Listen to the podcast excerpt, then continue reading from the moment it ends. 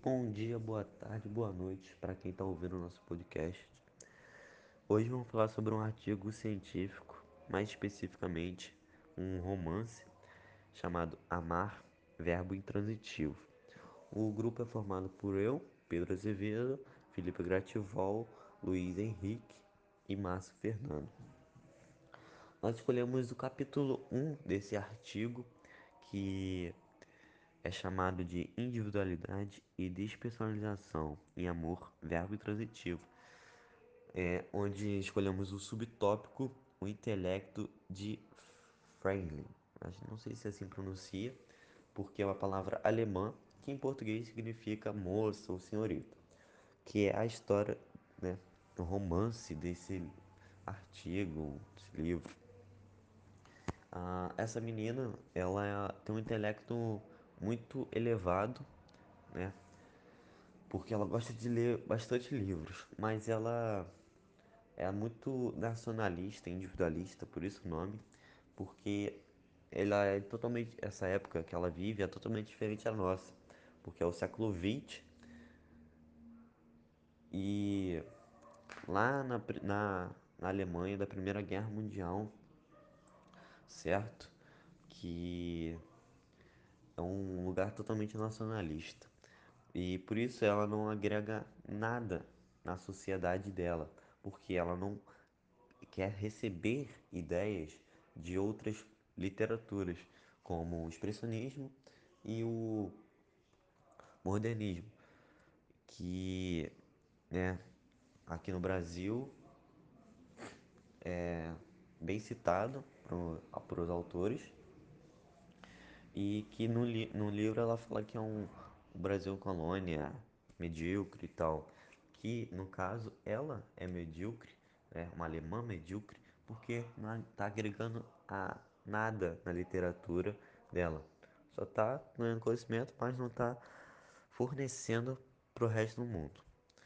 E é isso. Daqui a pouco a gente vai falar mais sobre expressionismo e modernismo e esse caso de nacionalismo também.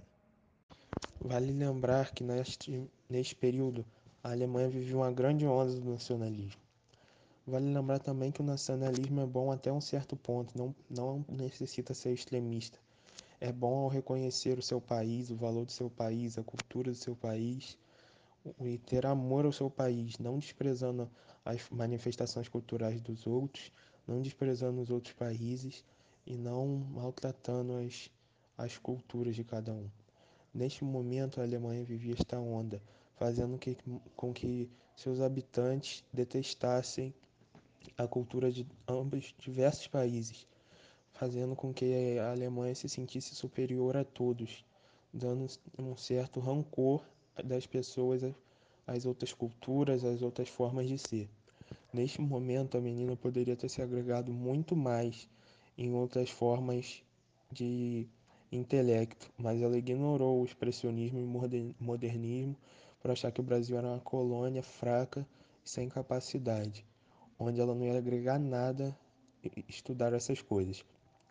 Ou seja, ela se fechou dentro de uma caixa, tendo um intelecto bom, aprendendo muitas coisas, mas deixou de aprender muitas por conta de um nacionalismo extremista, onde ela detestava aprender a cultura dos outros, achava que não agregava em nada e não tinha valor nenhum, fazendo assim com que ela se limitasse a conhecimentos.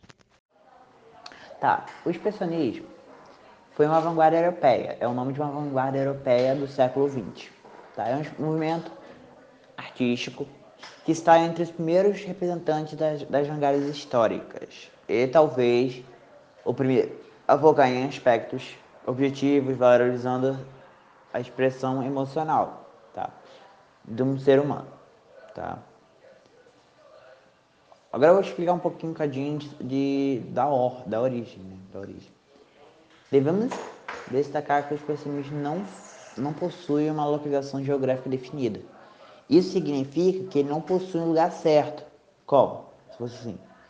Se for uns, nos Estados Unidos criou esse movimento, na Itália criou esse movimento. Não, tá? Não possui geografia, geograficamente geográfica definida. Tá? Entretanto, o conceito foi atingido na Alemanha no meados do século 1905. Nesse ano criou-se a criação do grupo Tierburg. Tá? 1898 e 1938, o Eric Wilson Kingman e o Richard Cherry. De 1988 até 1977, Carl Stubitz Worth é, entre 1984 e 1966, entre outros, porque a decorrente, essa corrente também é chamada de expressionista alemão. Né?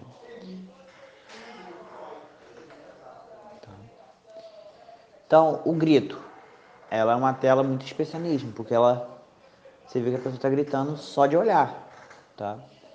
Então, o expressionismo tem isso. Ele é uma arte mais com mais bonita. Tá? O modernismo no Brasil teve como marco inicial na Semana da, da Arte Moderna, em 1922. Foi um momento marcado pela efervescência de novas ideias e modelos. Então, o modernismo foi uma, um movimento cultural, artístico e literário da primeira metade do século XX. E ele se situa entre o simbolismo e o pós-modernismo, a partir dos anos 50 e tal, havendo estudiosos que considerem o pré-modernismo uma escola literária. E, tipo, nessa época saiu muitos atores, autores, né? Muitos escritores renomados.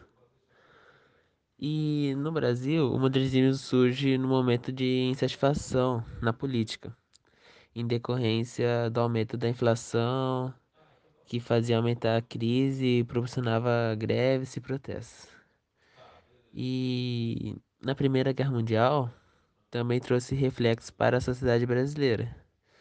Porque numa tentativa de reestruturar o país politicamente, também fizeram isso com o campo das artes, que, por causa do, das vanguardas europeias. Aí eu vou falar algumas características do, do modernismo, que é a libertação estética, ruptura com o tradicionalismo, experimentações artísticas, liberdade formal, linguagem com humor e valorização dos, do cotidiano.